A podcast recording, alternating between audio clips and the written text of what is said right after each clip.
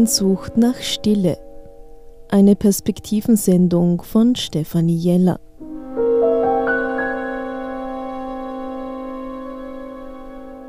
Ich persönlich glaube, dass Lärm eine vollkommen unterschätzte Umweltverschmutzung ist. Der Hals-Nasen-Ohrenarzt Reinhard Kürsten. In Lärmbetrieben müssen den Angestellten Lärmschutzmaßnahmen angeboten werden. Die bekommen dann Schallschutz und Ohrstöpsel.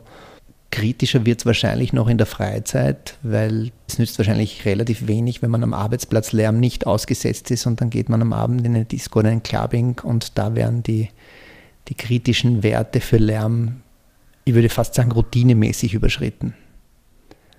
Auch da gibt es theoretisch Grenzwerte, aber ich erinnere mich an jemanden aus der Szene, der mir bestätigt hat, dass diese Werte überschritten werden. Oft sei es nicht einmal im Schlafzimmer wirklich ruhig, sagt Dr. Körsten. Es kommt nicht auf die absolute Lautstärke an, sondern es kommt darauf an, dass wenn man im Schlafzimmer liegt und eigentlich gerade einschlafen will und in der Ferne wird das Wummern von Bässen wahrgenommen, dann kann das durchaus zu Stressreaktionen führen oder zu Schlafstörungen. Und da geht es nicht darum, dass das ein Lärm ist, der das Innenohr schädigt, sondern da geht es dann um die psychischen Auswirkungen, um die Schlafstörungen. Und ein gestörter Schlaf, das wissen wir, ist zum Beispiel ein wesentlicher Faktor für das Immunsystem und Leute, die nicht ausreichend schlafen, die werden öfter krank.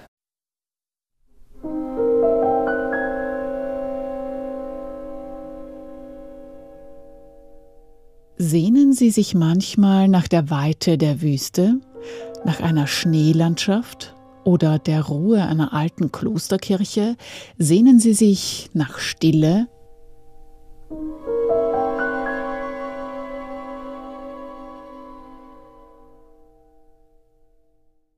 Ich glaube, dass die Menschen eigentlich eine große Sehnsucht nach Ruhe und Stille haben inzwischen aber es als befremdlich empfinden. Also äh, permanent Lärm ausgesetzt zu sein, permanent sich irgendwie mit Inputs zu versorgen, Musik, äh, was auch immer, also dieser berühmte Knopf im Ohr, den man ja überall sieht.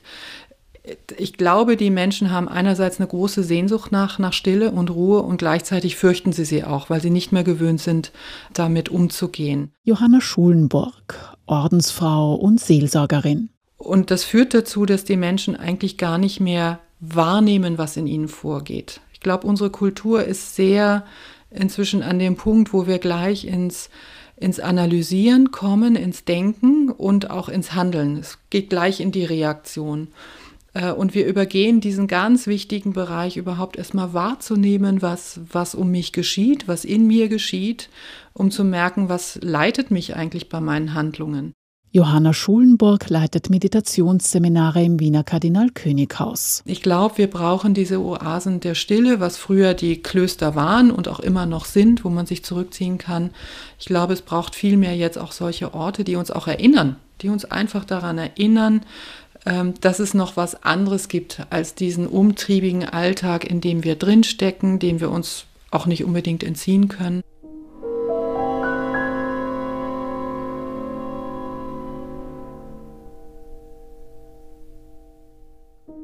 Zurück zu Dr. Reinhard Kürsten in seine Praxis am Wiener Opernring, von wo gelegentlich ein hupendes Auto zu hören ist. Wenn wir sagen, es ist still oder ruhig, also zum Beispiel in einer Landschaft voll Schnee oder in der Wüste, im Wald, vielleicht hoffentlich auch im Schlafzimmer, was heißt das aus naturwissenschaftlicher, medizinischer Sicht? Puh, das ist wahrscheinlich eine sehr komplexe Frage, die ich mich nicht traue, als HNO-Arzt so beantworten zu können als HNO-Arzt interessiert mich die Stille für das Ohr, weil das für das Ohr wichtig ist. Auch Erholungszeiten vom Lärm, dem wir im Alltag ausgesetzt sind. Im Prinzip wird Lärm gemessen in Dezibel und das ist ein Maß für die Lautstärke. Und da gibt es Zahlen, ab denen man weiß, dass es schädlich für das Ohr ist. Mir sind jetzt persönlich keine Werte bekannt, ab wann es schädlich für die Seele wird. Das ist wahrscheinlich auch viel komplizierter zu messen. Aber ist Stille hörbar? Ja, absolute Stille wird man kaum wo erreichen. In der Natur hören Sie dann trotzdem noch hoffentlich das Zwitschern von Vögeln oder den Wind in den Blättern oder das Plätschern von einem Bach oder das Rauschen am Meer. Das sind durchaus positive Geräusche und die sind natürlich sehr, sehr leise. Aber absolute Stille finden Sie in einem schalltoten Raum. Und den gibt es natürlich aus wissenschaftlichen Gründen. Aber das wird wahrscheinlich gar nicht so angenehm empfunden werden. Es gibt sogar Untersuchungen ähm, von Leuten, die in schalltoten Räumen sitzen. Und da zeigt sich, dass 90 Prozent aller Menschen über ein Ohrgeräusch sozusagen verfügen oder dass sie Ohrgeräusche wahrnehmen, wenn sie in einem schalltoten Raum sind. Der HNO-Arzt will Menschen für die Umweltverschmutzung Lärm sensibilisieren. Das hat sehr viel auch damit zu tun, was man heute Rücksichtnahme bezeichnen würde und wo man das Gefühl hat, wir leben in einer zunehmend rücksichtsloserer Zeit und man kann selber ja dazu beitragen, dass man später mal nach Hause kommt, zu Hause, dass man im Stiegenhaus vielleicht nicht laut ist oder dass man Türen leise schließt und eben nicht knallt. Und man könnte aktiv die Stille suchen. Das kann man in der Stadt, indem man in eine Kirche geht zum Beispiel. Das kann man zu Hause machen, indem man einfach Radio abschaltet oder Fernsehen abschaltet, wenn das so mitläuft. Und natürlich findet man es in der Natur, wobei es dort eben nicht ganz still ist, aber die Geräusche in der Natur würde ich durchaus als beruhigend empfinden. Man muss das Radio nicht unbedingt ausschalten, um Stille zu erleben. Auch im Radio kann es Momente der Stille geben. Gerade bei einem Klassiksender, wie es Radio Klassik Stephansdom ist, ist die bewusste Stille etwas ganz, ganz Wichtiges. Erklärt Radio Klassik Stephansdom-Chef Christoph Wellner. Wir spielen eine 80-minütige Bruckner Sinfonie. Und der Aushall vom letzten Schlussakkord wenn ich da zu schnell hineingehe mit einer Moderation, habe ich es verdorben. Hier muss ich als Moderator die Kraft haben, noch zu zählen, zwei, drei, vier, um dann erst zu moderieren. Manche Werke verlangen eine Stille.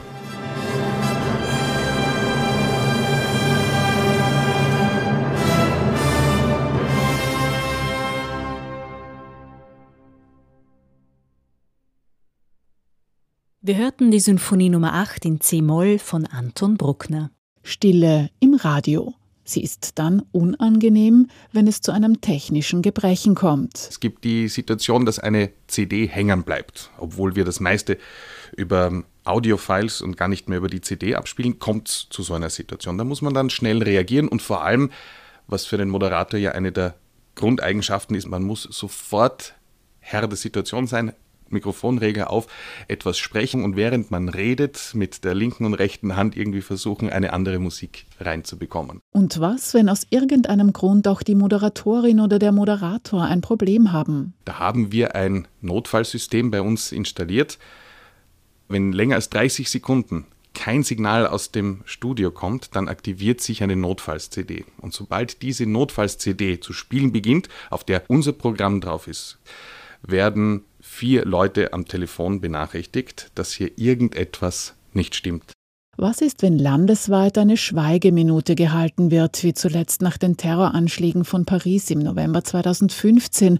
Macht Radio Klassik mit? Ja, wir machen damit, aber hier müssen wir dieses Alarmsystem ausschalten, weil sonst automatisch nach 30 Sekunden würde sicher die Notfalls-CD einschalten. Also deswegen müssen wir hier dieses Notfallsystem für so eine Schweigeminute, die wir jährlich zum Beispiel am Karfreitag um 15 Uhr haben, ausschalten. Sagt Christoph Wellner, Chefredakteur von Radio Klassik Stephansdom. Seine Lieblingsmusik der Stille Morton Feldman, ein amerikanischer Komponist des 20. Jahrhunderts, der wie kein anderer Komponist vor und nach ihm Stille komponiert hat. Er hat unendlich leise, unendlich langsame und unendlich lange Werke komponiert.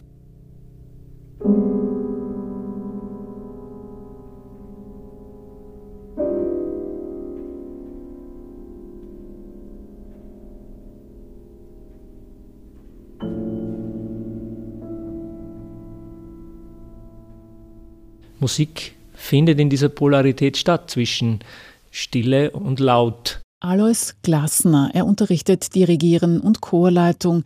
Ein Besuch im Anton Bruckner Institut an der Musikuniversität im dritten Bezirk in Wien. Musik und Stille, aufs Erste ein Gegensatz oder etwas Widersprüchliches, wenn man genauer hinsieht, vielleicht nicht. Wie sehen Sie das? Naja, die Stille und die Nichtstille, die bedingen ja einander, denn Musik kann ja überhaupt nur wahrgenommen werden im Kontrast zur Stille. Was wäre, wenn es keine Stille gäbe? Wenn, wenn es nur laut wäre in dieser Welt, dann würde uns ja ein Pol fehlen. Ja? Insofern ist die Pause oder die Stille ein ganz wesentliches Element von Musik. Alois Glasner leitet den Salzburger Bachchor. Sängerinnen, Sänger brauchen Pausen zum Atmen, Instrumentalistinnen genauso. Für manche Bereiche ist der Atem ein ganz wichtiger Taktgeber des Musizierens.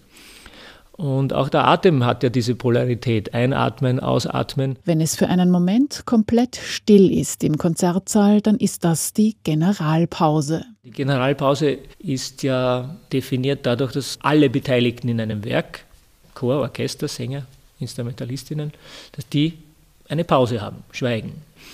Und das sind ganz besonders starke Momente in der Musik. Die erste dramaturgische Generalbrause, die mir bekannt ist, hat Thomas Tallis in seiner 40-stimmigen Motette Spem in Alium komponiert. Das ist ein ganz außerordentliches Werk. 40 Stimmen, auch das schon einmal ganz was Besonderes. Und da drinnen gibt es zwei, drei Generalpausen, die eine unglaubliche Wirkung haben. Um 1570 komponiert.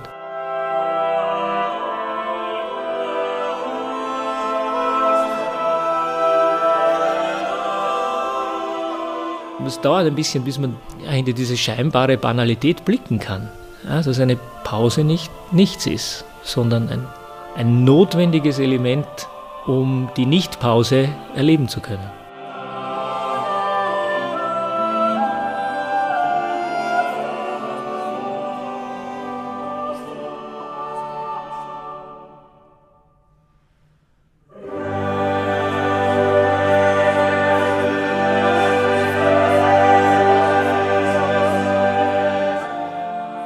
Viel mit Musik zu tun. Suchen Sie auch manchmal bewusst Stille? Ja, am liebsten in der Natur. Ich äh, gehe gerne früh morgens raus oder gehe laufen, brauche so ein bisschen diese, diese Ruhe, bin da gerne auf der Donauinsel. Das ist das eine, aber das andere ist, ich versuche auch wirklich, nachdem ich sehr viel mit Laut und Lautheit auch zu tun habe. Musik ist, ist einfach auch Klang. Klang ist laut. Versuche ich auch wirklich täglich, auch meistens in der Früh, mich Viertelstunde, 20 Minuten hinzusetzen und einfach auch ganz in die Stille zu gehen, zu meditieren, einfach sozusagen in die Stille zu horchen. Sagt der Chorleiter und Dirigent Alois Glasner von der Wiener Musikuni. Er ist einer, der weiß, wie sich Stille anhört. Und das kam so. Mein beeindruckendstes Erlebnis, was Stille betrifft. Ich habe mich einmal vor einigen Jahren so ein bisschen auf Visionssuche begeben in die Wüste und habe zwei Wochen in einer Oase verbracht im Sinai und bin dann vier Tage lang, vier Tage und Nächte in der Nähe des, des Berg Sinai ähm, auf 2000 Meter Seehöhe in der Wüste gewesen. Ähm, ganz alleine, ähm, fastend. Es war ein sehr starkes Erlebnis. Und äh, es ist, ich, ich, ich kann das nicht beschreiben, aber ich habe dort, äh, hm, ich habe dort sowas erfahren, wie, wie sich Stille anhört. Das mag wie ein Widerspruch klingen, aber hm, nicht immer, aber es gelingt mir manchmal, selbst wenn ich in einer sehr lauten Umgebung bin, wenn ich zurückdenke an dieses Erlebnis, dass ich auch im stärksten Lärm irgendwo hinter diesem Lärm diese Stille der Wüste hören kann. Ich kann es nicht anders beschreiben, es klingt jetzt vielleicht ein bisschen verrückt, aber, aber hinter jedem Lärm ist Stille das ist irgendwie so das, das einschneidende Erlebnis gewesen für mich.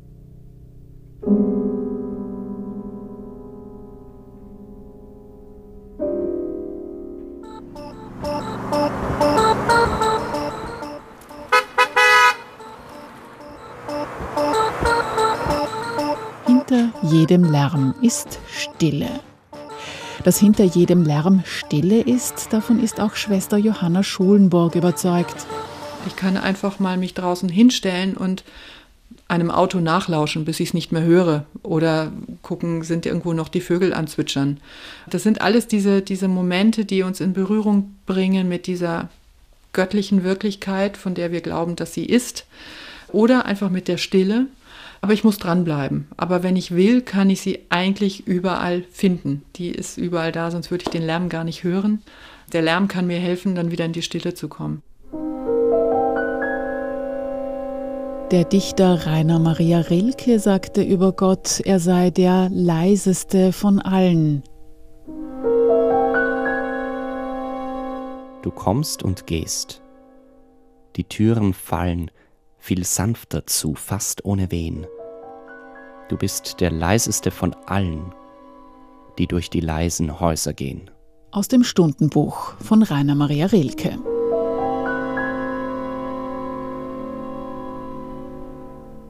Wir treffen Johanna Schulenburg in Wien-Hitzing im Kardinal-König-Haus. Hier begleitet sie Stille-Kurse. Das Konzept heißt Stille in Wien und befindet sich im Dachgeschoss des Bildungshauses. Ganz neu, also seit einem Jahr. Vor gut einem Jahr wurde hier umgebaut. Es waren vorher leere Speicherräume. Wir stehen hier jetzt im Eingangsbereich im Foyer.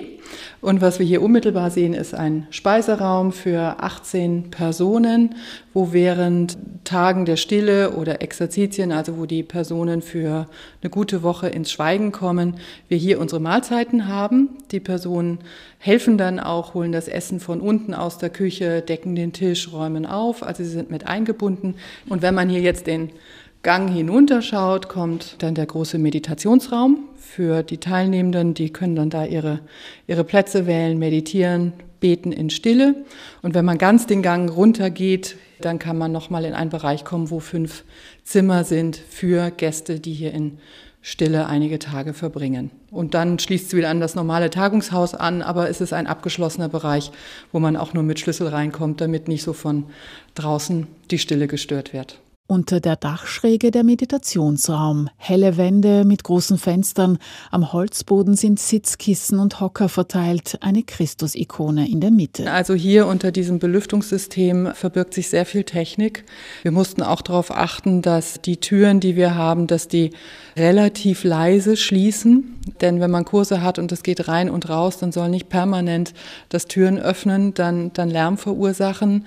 Und deshalb auch für unsere Gesprächsräume war sehr wichtig, dass zwischen den Büros die Wände wirklich dick genug sind, dass der Schallschutz da ist, dass ähm, wenn Glas verarbeitet wird, es nicht an den Stellen ist, wo da eine Schallbrücke entsteht. Also wir haben sehr darauf geachtet, das war unsere Priorität. Schön soll es sein, aber es muss vor allen Dingen ruhig sein und gut belüftet und geheizt sein, je nach Temperatur. Denn wenn man hier mit manchen Kursen dann sechs oder sieben Stunden im Raum verbringt und dann vom, vom Sommer her die Sonne kommt, dann muss es kühl sein, aber die Belüftung darf halt auch nicht, nicht laut sein.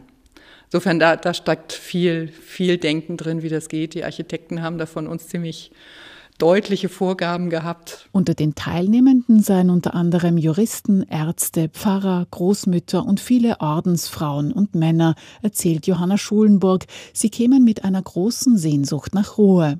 Und die erste Entdeckung ist meistens, dass es zwar äußerlich ruhig ist, aber dann der innere Lärm sehr spürbar wird. Also die Gedanken, die Diskussionen, die man mit irgendwelchen Menschen innerlich führt, körperliche Unruhe. Das ist so eine der ersten Entdeckungen vieler Menschen, die sie nicht mögen, aber die sie machen.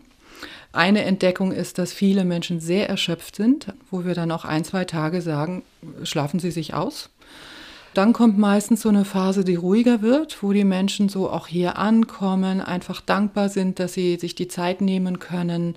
Und dann kommt meistens so eine Phase, wo dann einfach innere Prozesse in Gang kommen. So die Stille bringt viel, viel Erlebtes nach oben. Also Erlebtes, was irgendwie nicht verarbeitet wurde. Also wo irgendwie im Alltag etwas geschehen ist, was anstrengend war, was verletzt hat, was einen verärgert hat, traurig gemacht hat.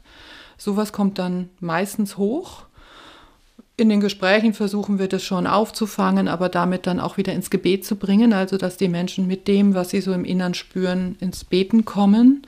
Und da ist meistens dann auch irgendwie was, wo sich was löst. Also wo die Menschen irgendwie versöhnter und ein Stück heiler also am Ende der Tage sind. Sagt Schwester Johanna Schulenburg von Stille in Wien.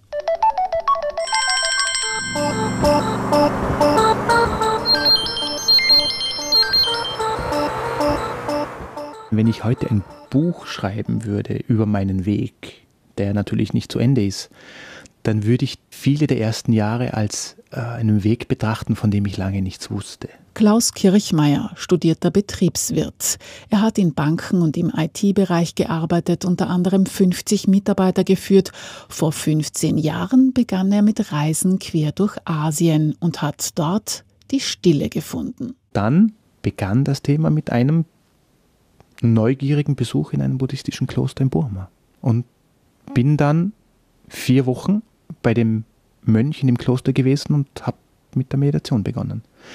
Mit allen Schwierigkeiten, die man hat, weil ich würde eher heute keinem empfehlen, beim ersten Versuch vier Wochen stundenlang täglich zu sitzen. War physisch und psychisch eher anstrengend, aber war eine wertvolle Lehrzeit, Seither sitzt er täglich mindestens eine halbe Stunde in Stille. Er befasst sich mit MBSR, der sogenannten achtsamkeitsbasierten Stressreduktion und lernt bei buddhistischen Lehrern. Seinen früheren Job hat er aufgegeben und das Unternehmen Geistreich Achtsamkeitscoaching und Beratung gegründet. Elemente der Übungen finden natürlich in Stille statt. Also das kann in der einfachsten Variante einfach eine stille Meditation sein. Ein Sitzkissen und eine bequeme Hose, mehr braucht Klaus Kirchmeier nicht für das tägliche Sitzen in Stille. Oberkörper, wenn möglich, aufrecht, wie ich es in meinen eigenen Anleitungen immer sage, würdevolle Haltung. Und dann je nachdem, manchmal ist 30 Minuten ziemlich viel los. Ich sage es jetzt bewusst da oben im Kopf. Das nenne ich dann laute Stille, weil ringsherum ist es relativ leise in der Früh um sieben oder um sechs. Aber mein Geist, der ist ziemlich laut im Sinne von, das kann manchmal sein, dass ich einfach 30 Minuten, um es salopp zu formulieren, die Party dort oben abgeht und dass es nicht zur Stille kommt, nicht zur Ruhe kommt. Doch an manchen Tagen macht er eine Erfahrung, die er so zusammenfasst. Ein Zitat eines wichtigen chinesischen Philosophen Lao Tse, äh, wer innehält, erhält von innen Halt. Und auf das läuft es am Ende raus.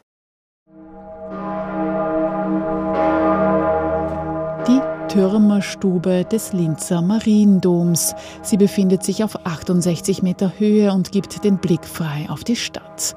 Hier hatte Klaus Kirchmeier eines seiner eindrucksvollsten Stille-Erlebnisse. Da gibt es für jeden die Möglichkeit, egal von welcher Konfession oder ohne Konfession, dass man sich eine Woche oben über dem Glockenturm auf 9 Quadratmeter leben darf. Dann gibt es dort 400 Stufen die man zumindest einmal am Tag rauf und runter geht, weil die lieben Kollegen des Kolpinghauses für einen kochen. Die stellen dann zwischen elf und zwölf das Essen auf die Treppe. In der Türmerstube, von wo man noch im Zweiten Weltkrieg nach Bombentreffern und Bränden Ausschau hielt, dort wohnte Klaus Kirchmeier als Turmeremit. Eine Woche lang alleine in Stille. Dann wird das tägliche Moment für Moment Leben zur Achtsamkeitsübung oder zur Meditation.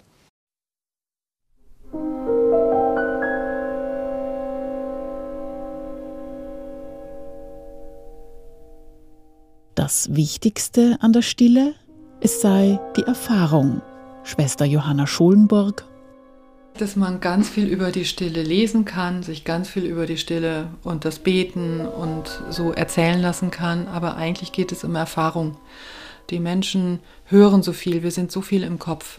Und das ist ein Raum, wo wir wieder in, in die Erfahrung kommen. Und äh, wenn ich Stille erfahren will, wenn ich wissen will, was es ist, muss ich es machen. Und das kann ich fünf Minuten, das kann ich schon in der U-Bahn. Die großen sagen, Meister sagen, ich kann dir sagen, wie es auf der Bergspitze ist, aber es ist besser, du kommst einfach mit mir und wir sehen zusammen dann oben, wie es auf dem Berggipfel ist. Und das ist bei der Stille ganz genauso.